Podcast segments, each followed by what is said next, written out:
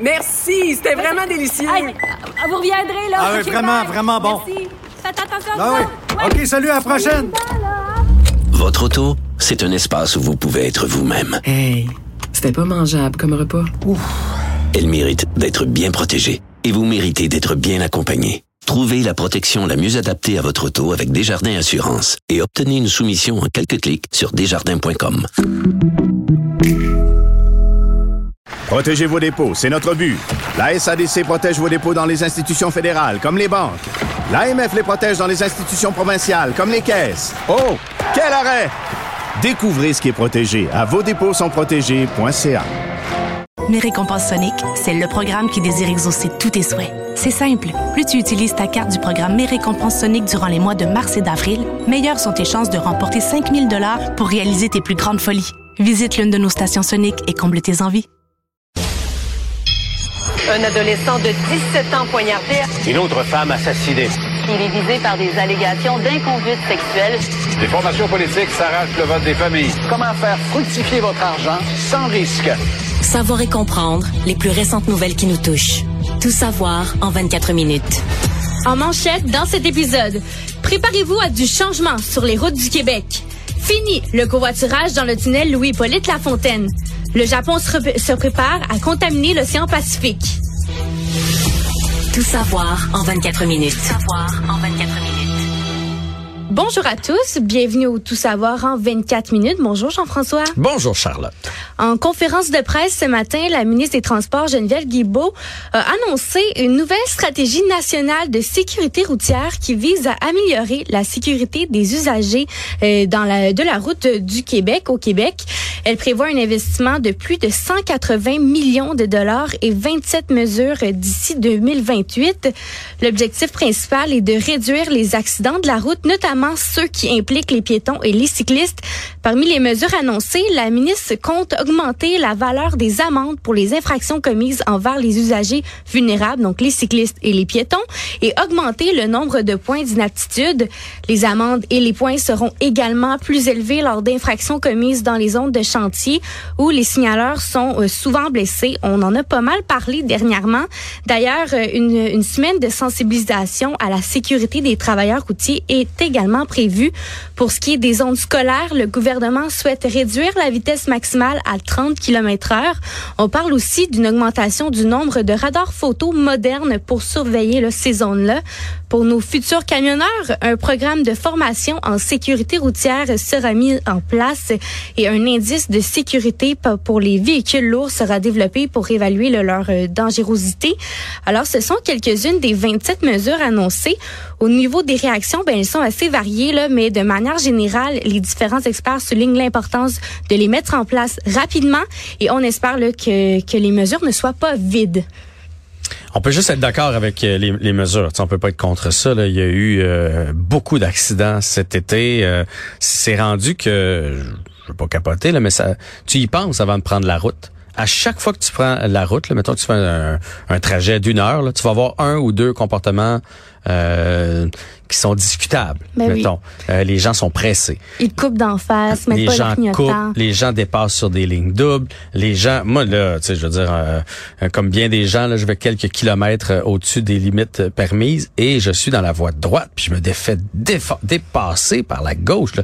Les gens vont de plus en plus vite, je trouve. Donc, on peut juste être d'accord avec ça. Puis malheureusement, euh, tu sais, euh, pour ce qui est d'augmenter les amendes, mais c'est souvent par là que ça passe. Il il y a rien comme un ticket pour te faire euh, ralentir pour les semaines suivantes. là. Quand tu sais, on pogne un ticket une fois de temps en temps dans la vie. là. Quand on pogne un ticket, c'est ça qui nous fait ralentir. Fait que malheureusement, des fois, ça passe par là. Par contre, je suis un peu moins convaincu des radars photos. Là. Moi, j'ai encore un doute sur ces. Je sais qu'on me dit que ça fonctionne, mais je, je trouve tellement dans, dans- quand c'est dans notre coin, on le sait, il est où le radar. On ralentit oui. euh, juste avant, puis on, on accélère de nouveau après. J'ai souvent l'impression que c'est une façon d'aller chercher des sous dans nos euh, portefeuilles. Par contre, tout ce qui est zone scolaire, il faut réduire ça. Il faut faire de la, de la sensibilisation. Euh, une chose que j'avais déjà lue, c'est que souvent, c'est les propres parents qui vont trop vite. Ah Parce qu'une fois que leur kid à eux autres est débarqué, Là, ils partent euh, rien que c'est une gosse, comme on dit. Là. Ben, c'est pas grave, les autres, leur kid est rentré. Ouais. Fait Moi, qu'il y je a plus de chez nous. Ouais, il y a plus de danger pour leur enfant à eux. Fait que dans ce temps-là, ça leur dérange pas. Fait que ça, il faut vraiment faire de l'amélioration.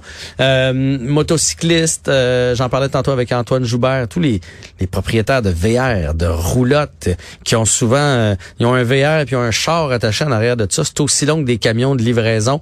Mais petit monsieur, il a 68 ans, il est au volant de son VR puis il rentre sur l'autoroute comme s'il y avait une sais, À un moment donné, je pense que ça prendrait pardon des permis pour faire ça. Pour ce qui est des piétons, il faut absolument absolument les protéger. Pour ce qui est des vélos aussi, quoique à mon avis, il y a de la sensibilisation à faire au niveau des vélos aussi, des cyclistes parce qu'ils prennent bien ce que ça fait leur affaire. Quand il y a un stop, S'ils se rendent compte qu'ils peuvent passer sans arrêter, ils vont ils vont passer sans Ben oui. arrêter. Fait que là, vous voulez être comme les autos ou vous voulez pas être comme les autos? Tu sais, l'autre fois, j'étais pris en m'en allant prendre le pont euh, Jacques-Cartier et euh, à ma gauche. Donc, moi, je suis en voie de droite. Donc, il y a deux voies. Là. Il y a une voie de droite et la voie de gauche. J'étais sur Sherbrooke. Puis là, hop, il y a un vélo qui nous passe entre les deux autos. Il arrive vite, hein? Super serré entre les deux. Tu fais, mais t'as pas. Là, t'es entre les deux chars. Donc, t'es pas sur la Mm. piste cyclable. Tu respectes pas le, le, le code de la route. Euh, tu sais, fait que, moi, des fois, j'ai un peu de misère avec ça. Je veux bien les respecter. Je veux surtout pas qu'il arrive un accident. Ça me troublerait pour la vie de frapper un cycliste. Là. Fait que je veux faire attention à eux. Mais ils vont devoir eux autres aussi euh, apprendre à faire attention. Mais bref, de très bonnes mesures qui s'en viennent. Il faut réduire le nombre de morts sur les routes et d'accidents graves, parce qu'on parle des morts, mais des fois, tu peux rester euh, en fauteuil roulant, euh, tu peux avoir des séquelles à long terme de- des accidents routiers. Donc, il faut absolument réduire ça dans les prochaines années au Québec. Vendredi dernier, le gouvernement Legault a annoncé par la page Facebook du chantier du pont euh, Louis-Hippolyte Lafontaine que l'accès au covoiturage dans la voie réservée aux autobus serait retiré. La nouvelle est passée un peu sous silence vendredi, mais aujourd'hui, de nombreux citoyens se sont alarmés là, face à ce changement-là. Selon plusieurs, ça va aggraver la congestion routière, alors qu'il y a plusieurs Québécois qui ont commencé à adopter le covoiturage dans leur mode de vie. Ceux qui utilisaient la voie réservée pour réduire la circulation et réduire le temps de, leur trajet, eh bien, se sentent pénalisés. Le gouvernement affirme qu'il a pris cette décision en raison des infractions qui sont beaucoup trop, euh, beaucoup trop nombreuses. Beaucoup de véhicules non autorisés empruntent la voie, des manœuvres dangereuses ont été observées, mais on dit aussi que euh, l'interdiction punit la majorité des conducteurs qui, eux, ben, respectent les règles. Le gouvernement soutient qu'il est important de garantir un accès sécuritaire et efficace aux services d'urgence, même si certains citoyens proposent au gouvernement d'autres mesures comme une forte présence policière ou l'utilisation de caméras de surveillance. La décision ne semble pas changer. Hmm. J'ai parlé avec M. Payet tantôt, le porte-parole du ministère des Transports. Moi, je l'ai pas cru. Euh, mais c'est correct, là, il y avait son point, euh, son point à défendre. Euh, il me parlait que c'était dangereux là, parce qu'il y a jusqu'à un maximum qu'il y a eu de 200 euh, voitures qui avaient pas le droit d'être là, qui ont passé dans une journée, 200 voitures dans une journée dans le tunnel, c'est rien là. Fait que faites-moi pas à croire que c'est devenu plus sécuritaire parce qu'on a enlevé ces 200 euh, deux- 200 voitures là. Euh, moi, j'aurais aimé qu'on commence par une grande campagne de, de, de, sensibilisation. Pour vrai, j'aurais pu prendre cette route-là sans m'en rendre compte si mon GPS m'avait emmené là. Je savais pas qu'il y avait une voie euh, de co pour pour les gens qui font du covoiturage. Tu Fait que si on avait vraiment tout, tout ce qu'on entend parler aujourd'hui, là, imagine si on avait fait ça en disant là, là, là, à partir de demain, là, on va donner des amendes à chaque personne qui fera pas de covoiturage, qui sera pas inscrit, qui sera pas trois, on va leur donner des amendes salées les gens auraient arrêté de passer là. Mais on on l'a pas fait. Euh, là ce qu'on entend c'est que les policiers à un moment donné, ont renoncé parce qu'il y avait il y en avait trop, c'était pas c'était pas possible de surveiller euh, tous euh, tous et chacun. Mais je pense que si on avait juste tu sais pour moi là c'est dans le temps des fêtes quand on dit il va y avoir des barrages routiers partout là, on en fait une belle grande campagne de promotion. On- Les gens font attention. ben oui, quand on dit on va vous surveiller en fin de semaine, là, un long week-end là, de, euh, de septembre ou du mois de mai, là, on sait qu'il commence à faire beau. On va vous surveiller sur les routes, il va y avoir des opérations radar partout. Ah. On fait un petit peu attention. Ça une Mais je pense que si on avait commencé par ça, on aurait sûrement pu réduire le nombre de, de récalcitrants euh, de 200 à peut-être 40, puis ça, ça serait devenu euh, moins problématique. Ça aurait permis d'avoir des circulations plus fluides et surtout, ça serait pas allé, je trouve, à l'encontre de ce qu'on essaie de promouvoir, c'est-à-dire le covoiturage. On veut que les gens trouvent des moyens de pas être seuls dans leur voiture, Puis là, ben, finalement, on en enlève un. Parce que quand on se retrouve dans un endroit, mettons, on monte euh, sur la 15 là, pour s'en aller dans le nord, puis qu'il y a une voie là, pour euh, quand on fait du covoiturage ou si on a une voiture électrique, là, il n'y a pas ben, ben grand-chose de plus euh, euh, enivrant que ça. Puis ça donne envie d'en faire par la suite parce que tu fais, tu regardes toutes les autres qui sont pris, puis toi, tu passes. Tu, sais, tu fais hey, Ouais. une chance qu'on est deux, une chance qu'on est trois. Ben, c'est la bonne façon, je trouve, de promouvoir euh, le covoiturage pour qu'on soit éventuellement plus vert. Savoir et comprendre. Tout savoir en 24 minutes. C'est pas nouveau, mais on semble avoir des problèmes dans notre système judiciaire. On se rappelle tous du tragique incident qui implique Monsieur Pierre-Ny Saint-Amand, un chauffeur d'autobus qui est rentré littéralement dans une garderie de Laval. Eh bien, six mois plus tard, euh, la suite du processus judiciaire est toujours en attente et en raison de retard dans la divulgation des preuves, le chauffeur avait forcé, euh, foncé dans la garderie en question, causant la mort de deux enfants et en blessant six autres. L'enquête est en cours et des expertises sur l'autobus impliqué sont toujours en train d'être menées, mais la défense attend toujours des éléments de preuve nécessaires pour avancer le dossier. C'est pourquoi l'avocat de la défense et la procureure de la couronne ont demandé tous les deux de repousser la date de comparution de M. Saint-Amand au 26 septembre. Il est accusé de neuf chefs d'accusation, dont meurtre au premier degré, tentative de meurtre, voie de fait grave sur deux enfants et voie de fait causant des lésions corporelles sur quatre enfants. Les évaluations psychiatriques ont confirmé sa capacité à comparaître en justice. Finalement, malgré les délais, on indique que les deux parties impliquées là, veulent aller de l'avant rapidement, mais ça, ça prend du temps. Là, je suis pas spécialiste euh, en droit, là, mais de ce que j'ai compris, j'ai entendu plein de monde parler de ça aujourd'hui, c'est que c'est un délai qui est quand même euh, raisonnable et euh, on le comprend. Ça peut même aller jusqu'à 30 mois que j'ai euh, que j'ai entendu euh, parce que on veut être sûr que le dossier est bien étoffé.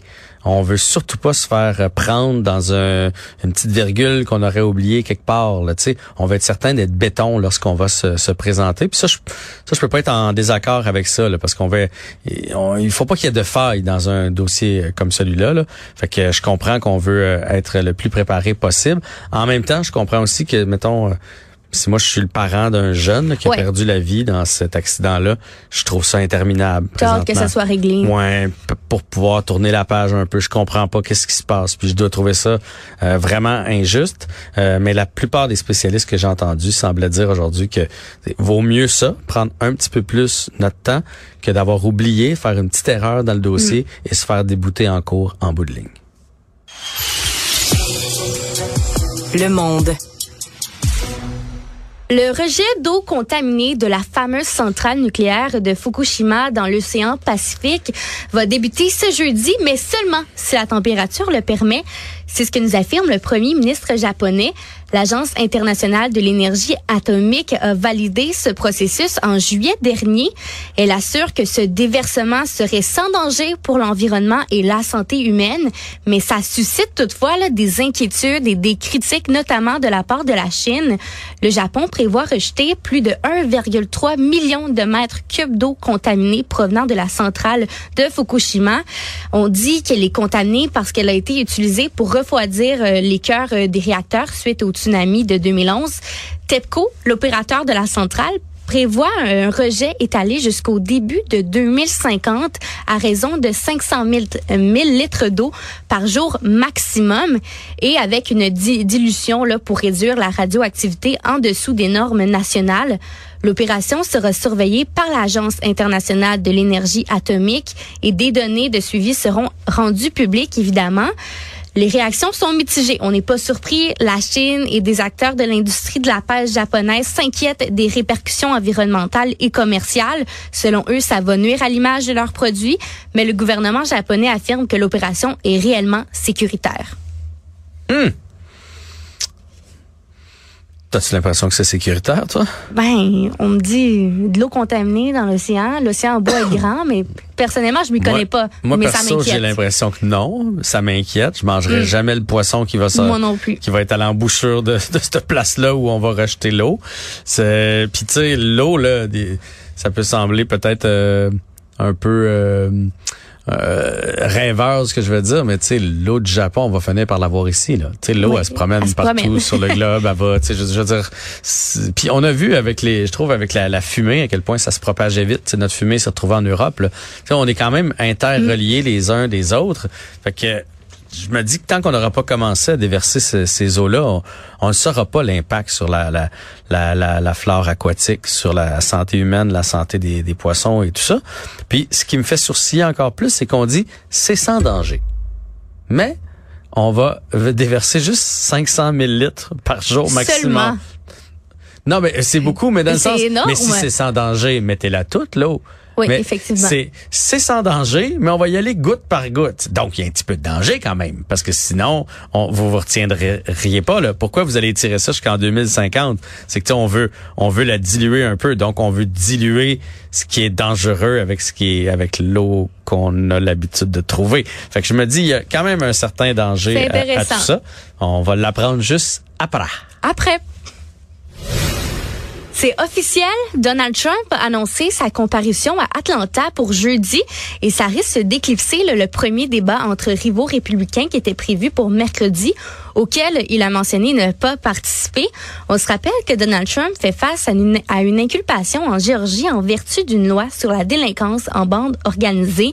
Il va être jugé aux côtés de 18 co-accusés pour avoir tenté de renverser le résultat de l'élection présidentielle de 2020 dans cet État. Les avocats de M. Trump ont accepté de verser une caution de 200 000 dollars, évitant une détention provisoire, évidemment à condition qu'il ne fasse pas de délit. Et c'est le monde à l'envers avec M. Trump. hein. On, on le dit souvent parce que ces débords judiciaires font pour l'instant qu'augmenter les dons de ses partisans qui, eux, affirment qu'il est victime d'une chasse aux sorcières. Hmm. Je trouve, moi, ce que je trouve plate dans tout ça, c'est que ça arrive le lendemain du débat. Donc, ça va éclipser les vrais enjeux. Le, Donald Trump va encore prendre toute la place, va empêcher à tous les autres candidats de pouvoir tirer leur épingle du jeu. Je, je, je comprends pas. On aurait pu laisser passer un, deux, trois jours au moins en- entre entre les deux. Fait que je trouve ça bien plate que ça arrive au lendemain euh, des, des, des premières euh, républicaines. Mais bon, c'est c'est comme ça. Des choses qui arrivent. Économie. Mardi dernier, le bureau d'enquête a annoncé que les achats de la ville sur Amazon en 2023 s'élevaient à plus de 1000 dollars en moyenne par jour, le double depuis 2020. La mairesse de Montréal, Valérie Plante, a tenté de justifier cette hausse en prétendant que les achats étaient limités à une période précise durant la pandémie, comme par exemple l'achat de sept ordinateurs avant la fermeture due à la COVID en décembre 2021. Mais c'est une affirmation fausse parce que les dépenses sur Amazon ont pas diminué par la suite. On dit qu'elles sont en moyenne plus élevées en 2023 qu'en 2021 et ça contredit donc complètement sa déclaration. L'opposition officielle Ensemble Montréal a exigé des clarifications. Elle a également souligné que ça pourrait nuire aux entreprises locales et que ça va à l'encontre de la politique d'achat responsable mise en place par la ville en 2021 pour favoriser les petites et moyennes entreprises locales. Certains élus réclament aussi un bilan sur l'application de règles de gestion contractuelle. Ouais, ça c'est décourageant quand on voit euh, nos villes ou notre province ou notre pays euh, euh, qui encouragent euh, des géants comme ça au lieu, tu sais, c'est c'est c'est euh, c'est fou l'impact qu'ils sont capables d'avoir eux autres là, lorsqu'ils Ah oui. ont une partie du budget puis qu'ils décident d'encourager une entreprise d'ici. Fait que ça je trouve ça euh, vraiment euh, triste. Puis pour ce qui est de Valérie Plante, j'ai l'impression que depuis deux semaines, là, ça glisse, euh, ça glisse tellement pour elle. là. Il y a tellement de choses euh, qui vont mal, euh, tellement de dossiers qui sont mal euh, pilotés. Euh, L'eau, entre autres, qu'on a entendu parler. Ben oui. Et, et puis là, ben, tu sais, elle, lance quelque chose, puis finalement, ça a comme pas rapport. Là, un peu comme quand elle a lancé l'histoire des piscines, de taxer les piscines. Là, elle dit que c'est à cause des ordis. Finalement, on découvre que c'est pas ça. Ça donne l'impression qu'elle est pas au courant de ses dossiers. C'est ça que ça donne l'impression. Problème de communication. Ouais, ou je pas sais normal, pas, elle, elle sort quelque chose pour s'en sortir. tu sais, Elle se dit bon, ben, je, vais, je vais lancer un pavé dans la mort. Puis c'est vraiment ça parce qu'elle est déboutée tout de suite après. Fait que je trouve que ça affecte présentement un peu sa, sa crédibilité. Savoir et comprendre. Tout savoir en 24 minutes. Histoire vraiment malheureuse. Nathalie Hamel et Jacques Terrien, qui sont des parents adoptifs de 10 enfants, dont certains avec des besoins assez particuliers, font face à une situation là, désastreuse après avoir été victimes d'une arnaque par un entrepreneur. Donc, je vous résume un peu l'histoire. L'entrepreneur a été engagé pour agrandir leur, leur maison dans le but d'offrir des soins appropriés à un de leurs enfants qui est euh, lourdement handicapé. Mais l'entrepreneur a fait euh, qu'une partie des travaux, puis a déclaré faillite. Les rénovations étaient censées durer huit semaines et en cinq mois, ils ont à peine progressé et disent avoir qu'une fondation. Euh, le plus triste dans tout ça, c'est que le couple avait payé l'intégralité de la somme due pour les travaux, 190 000 dollars. Ils avaient pris la décision d'agrandir leur maison parce que l'option semblait beaucoup plus économique que déménager complètement. Eh, vraiment triste, là. On va se le Tellement. dire. En même temps, euh, je suis pas certain de l'idée de tout payer en avance comme ça. Il me semble que quand tu vas faire des travaux, au pire, tu payes un peu euh, avant, un peu pendant, puis euh, Peu la facture finale après. Euh, je sais pas c'est quoi leur recours. Je sais pas euh, si quelqu'un peut les protéger pour ce genre d'affaires-là. J'imagine que non, parce que c'est une c'est une faillite. Bref, C'est bref, c'est c'est c'est c'est très très triste. J'espère qu'il y a quelqu'un qui va leur venir en aide quelque part, parce que visiblement c'est des euh, de bonnes personnes, là, parce qu'ils font euh, quelque chose de bien pour la pour la société. Actualité. Tout savoir en 24 minutes. Sujet un peu en lien avec euh, avec notre dernier, Laval serait touché par une vague de fraude. Tellement que le service de police de Laval, donc la SPL, lance une campagne de sensibilisation pour sensibiliser les citoyens, principalement les personnes âgées, sur les différents stratagèmes de fraude. Le sergent aux affaires publiques du SPL souligne l'importance de ne pas divulguer d'informations nommatives ni de renseignements bancaires à des inconnus parce qu'on donne pas de l'argent à des inconnus. Aussi simple que ça. Les fraudeurs ont quand même toute qu'une technique. Ils vont cibler les émotions des personnes âgées pour les tromper. Entre mars et août dernier, le SPL a dénombré 45 cas de fraude de type faux représentant. Donc, les fraudeurs se font passer pour un employé d'une d'une institution financière et 31 cas de fraude de type grands-parents, entre guillemets. Du genre, un membre de ta famille s'est fait arrêter, il a besoin d'argent, vite, donne-moi le numéro de ta carte. Donc, les, les victimes sont incitées à prendre leur temps parce que les fraudeurs peuvent être facilement impatients, demander conseil à une personne de confiance et à consulter le site de la Sûreté du Québec pour en savoir le davantage sur la prévention de la fraude. Hey, il faut être vigilant. Je sais pas pour toi, mais moi j'en ai une par semaine, une fraude. Tout le temps, sur mon cellulaire, Ah, constamment. Et puis ils sont ratoureux, puis des fois ils ont l'air crédibles en plus, ils ont les vrais logos, ils ont euh, fait que par courriel, faites juste regarder d'où l'adresse vient. Vous allez voir que souvent là c'est euh, euh, petit Joe, je veux te frauder en commercial, euh, c'est clair que, que c'est pas ça. Oui. Mais la meilleure que j'ai eue récemment, c'est euh, euh, quelqu'un qui m'a communiqué sur Facebook Ah oui? Avec, Facebook. avec l'identité de la cousine de ma blonde. Là, qui me demande comment je vais. Bon, j'y réponds. Je trouve ça bizarre qu'elle m'écrive à moi, mais tu sais, euh, ça arrive souvent. là, C'est arrivé souvent dans ma famille. Tout ça, Puis, mettons que quelqu'un veut s'en aller dans le showbiz éventuellement, puis là, ben, il passe par moi pour dire, euh, je pense m'en aller à Jonquière. Qu'est-ce que tu penses de tout ça? Fait que tu sais, j'y réponds. Puis cette- le, le fraudeur ou la fraudeuse était patient parce que sais, pour me laisser croire que c'était quelqu'un, elle me répondait pas comme dans la même journée. Le lendemain, un, petit message, euh, comment va la famille? Tu sais, là, bien. Heureusement, ça me tentait pas trop d'étirer, fait que j'écrivais des petits mots assez courts. Tu sais, je donnais pas d'infos. Bien. Je, je m'informais pas d'elle ou quoi que ce soit comme ça. Puis là, à peu près aux deux jours, ça revenait, jusqu'à un moment donné où elle dit, peux-tu faire quelque chose pour moi? Fait que là, je me dis, elle va me demander euh, justement quelque chose par rapport au showbiz, tu sais, euh, m'envoyer ton... contact, ouais, un ben, numéro. ouais, t'as-tu le contact de quelqu'un, quelque chose? Puis là, j'ai dit, oui, quoi? Je veux pas être bête, tout d'un coup, que c'est vraiment sa cousine. Fait que, euh, sur le coup, je pensais que c'était vraiment sa Oui. cousine. J'avais même dit à ma blonde, c'est bien bizarre, ça, les- le fait qu'elle m'écrive à moi au lieu d'à toi. Ta blonde, elle a rien euh, suscepté. Ben, euh, c'est non. une cousine euh, dont Oh, elle est plus ou moins elle a pas proche, posé plus de questions Ouais, non c'est plus. ça. Puis là, à un moment donné, c'est ça. Elle dit, peux-tu faire quelque chose pour moi? Oui. As-tu un centre d'achat proche de chez vous? Je fais, ah, ah, ah, Oui, pourquoi? Tu sais, je voulais juste voir. J'aurais besoin de quelque chose. Pourrais-tu aller me l'acheter? Fait que là, j'ai coupé ça court en disant, je sais que tu es un fraudeur, t'auras rien de moi, tu peux arrêter. Et en 10 secondes, la discussion avait disparu. Euh, cette personne-là s'était comme désabonnée de mon compte. puis Le tout, profil n'existait plus. Ouais. Ça a parti Ah. vite, vite, vite, vite, vite. Mais bref, ce qui m'a impressionné, c'est que ça a duré comme un deux semaines. Donc, Quand même. pre- prendre le temps de créer un lien avec la personne pour tranquillement arriver à leur fin. Donc, il faut être vraiment, vraiment vigilant. Charlotte, merci beaucoup. C'était tout savoir en 24 minutes.